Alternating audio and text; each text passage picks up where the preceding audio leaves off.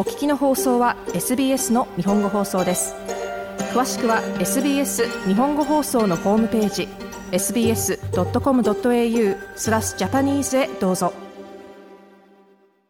今日は岩手県在住の日本劇作家協会東北支部長劇作家演出家俳優の倉持博之さんにお話を聞きます倉持さんが東北支部長を務める日本劇作家協会は劇作家の権利を守るための活動をしています。劇作の上演の交渉などのほかに、次世代の劇作家の育成をするイベントを行っています。どのようなイベントなのでしょうか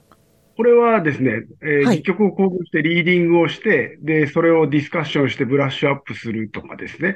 うん、この間終わったばっかりなんですけど、はい、1時間25分ぐらいのやつをリーディングしましたね。基本的にはその、まあ、午前中に集まって、午後の3時ぐらいから本番になるんですけど、ええ、午前中ちょっと練習して、あの、はい、一応演出はつけるんですけど、基本的にはリーディングはその台本の内容を伝えるということなので、まあ、あの、そんな細かい演出はつけるわけじゃなくて、えー、はい、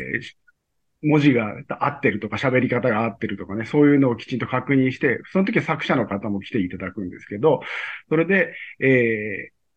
リーディングをして、それで、まあ、それ、それについてその台本どうですかっていうようなディスカッションをするっていうような、まあ、そういう企画ですね。はい。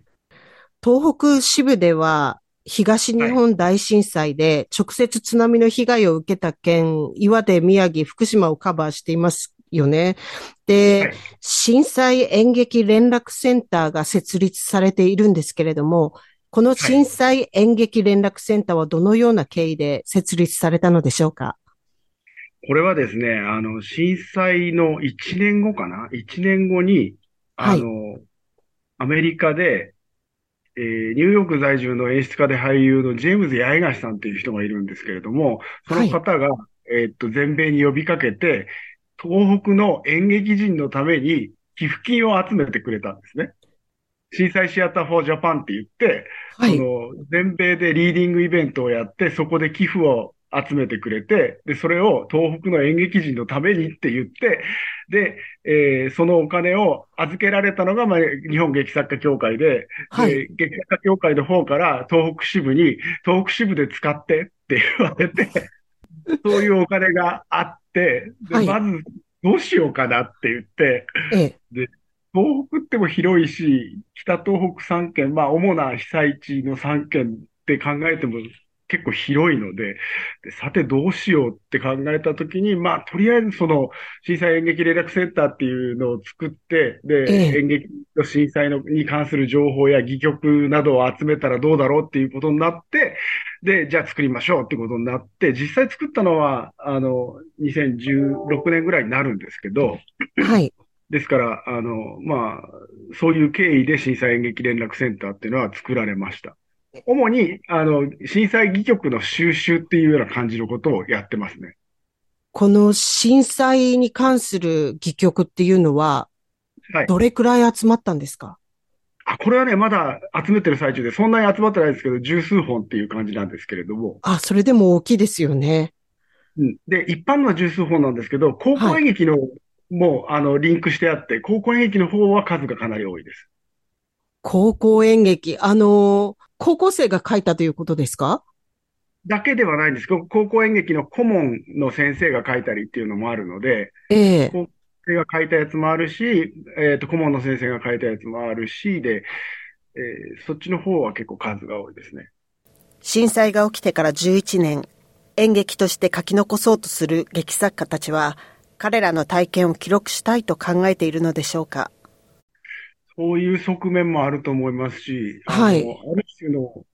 うん、まあ、こう言っていいのかどうかわからないけど、自分なりのセラピーにはなっているような気がします。ああ、なるほど。はい。あじゃあ、書いて、さらに上演して、あの、地域の方たちと共有しているっていう側面もあるんでしょうかね。そういう側面はあると思います。やはり、その、やっぱり私も震災絡みのあの、はい、3本ぐらいは書いてるんですけど、やはり書くことによって、その体験した、まあ、私なんかは直接の被災者ではないですけれども、はい。あの、ある種、その震災の心の傷みたいなものは、書くことによって少し、あの、軽減されていったような気はしますよね。震災当時の高校生と現在の高校生では体験の記憶が違います。震災演劇はどのような役割なのでしょうか直接知っているぐらいの、はい、その当時の高校生とか、はい、あの、当時中学生とか、まあ小学生でちゃんと記憶のある世代と比べると、今の高校生の子たちってのはほとんど記憶がないような状態だと思うんですよね。えー、で、その震災戯曲をやるということについては、あの、やっぱり伝承みたいなところも一つの側面としてあって、忘れちゃいけないことでもあるし、はい、で、こんなことがあったんだよっていうことを、その、ある種リアリティのある形で、えー、伝えるには非常に演劇というのはいいツールだなっていうふうには思うんですけど。震災後、倉持さんは岩手県沿岸の太郎町の中学演劇に携わります。全校生徒が出演する演劇を生徒が作り出すお手伝いをしたそうです。これは震災演劇と名付けてはいなかったそうです。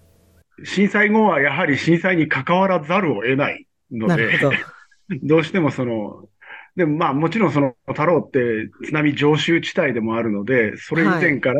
あの、津波関係のお芝居ってのはやられてたとは思うんですけれども、僕らが行ってからは、その震災後なので、やっぱりその震災の頃の、えー、お話みたいなのは作られることが多かったですね。子供たちが自ら体験したこと、はい、多分トラウマになるようなことを演劇ワークショップで再現していくっていうのは、どうなんでしょうやっぱりヒーリングになるような感じなんですかねこれがね、やっぱり、ちょっとすごいなと思っ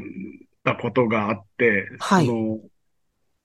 大人は、こう、ね、中学生に対して、中学校なんですけど、中学生に対して、こう、まあ、ちょっと震災のところに思い出すことを、ちょっとなんかやってみようかっていうような感じで、で、何が出てくるだろうって、やっぱ怖いんですよね。ええー、で、で、どういうのが出てくるだろうって言って、すごく衝撃的だったのは、遺体があって、その周りで、あの、手を合わせてる人たちがいて、で、それを周りで見てる人たちがいるっていう場面が作られたんですね。で、これは、えっ、ー、と、自衛隊の人が、その、はい、えー、遺体を発見して、家族が周りで手を合わせてるっていうような、そういう場面だったんですね。あですっごい衝撃で、まさかこんな場面が中学生から出てくるとはって思って、で、これは、はい。あの、まあ、一般、まあ、七、八人いますから、七、八人の中で一人強硬に嫌だって言ったら絶対その場面出てこないんですよ。ところが、七、八人いる中で、それをやることを選んだっていうことがすごく衝撃的で、うん、あつまり、これをやれ、やれるっていうことは、はい。もその、ある種、そその、心の中でそういう場面っていうのは消化できてるんだなっていうふうに思って、とても衝撃を受けましたね。これは先生方もすごい衝撃を受けてました。逆に大人が心配しちゃいますもんね。心配しちゃってたんですよ。で、ものすごく衝撃的なそこの場面で、で、実際お芝居には採用はされなかったんですけど、それ以外にも、それ以外にも、その、避難所であった出来事であるとか、そういうのが、まあ、ちょっと面白い場面とかがあったりして、そういうのも表現されてました。おそらく、その、なんていうか、そういう、自分の心の中にあったものを出すことによって癒されていくっていうのはね、あると思います。これ出さないで、やっぱりこう、押さえつけていくと、あると、ある時何年か経ってからぼっと出ちゃうっていうようなこともね、あるんじゃないかなっていう気はします。少なくとも、その、僕が見た、その太郎一中の子供たちが作ったお芝居とかいうか、場面についてはですね、えー、あのその子たちの心に持っているものが何かこう、うまく表現されたのではないかなという気はします。これからですけども、2023年への希望として、どのような戯曲が増えていけばいいなと思われますかそうですね。震災に関しては、震災後から、えーこの10年の間に、ええおそらく、あの、書かれるべきものはかなり書かれたと思うんですけれども、でも実際に、その、なんというか、きちんと俯瞰して、その、あの震災と震災後の騒動であるとか、いろいろなこと、まだ続いていることもありますし、それを、えー、俯瞰的に見た演劇が出てくるのは実はこれからなのかもしれないなっていうふうに思いますね。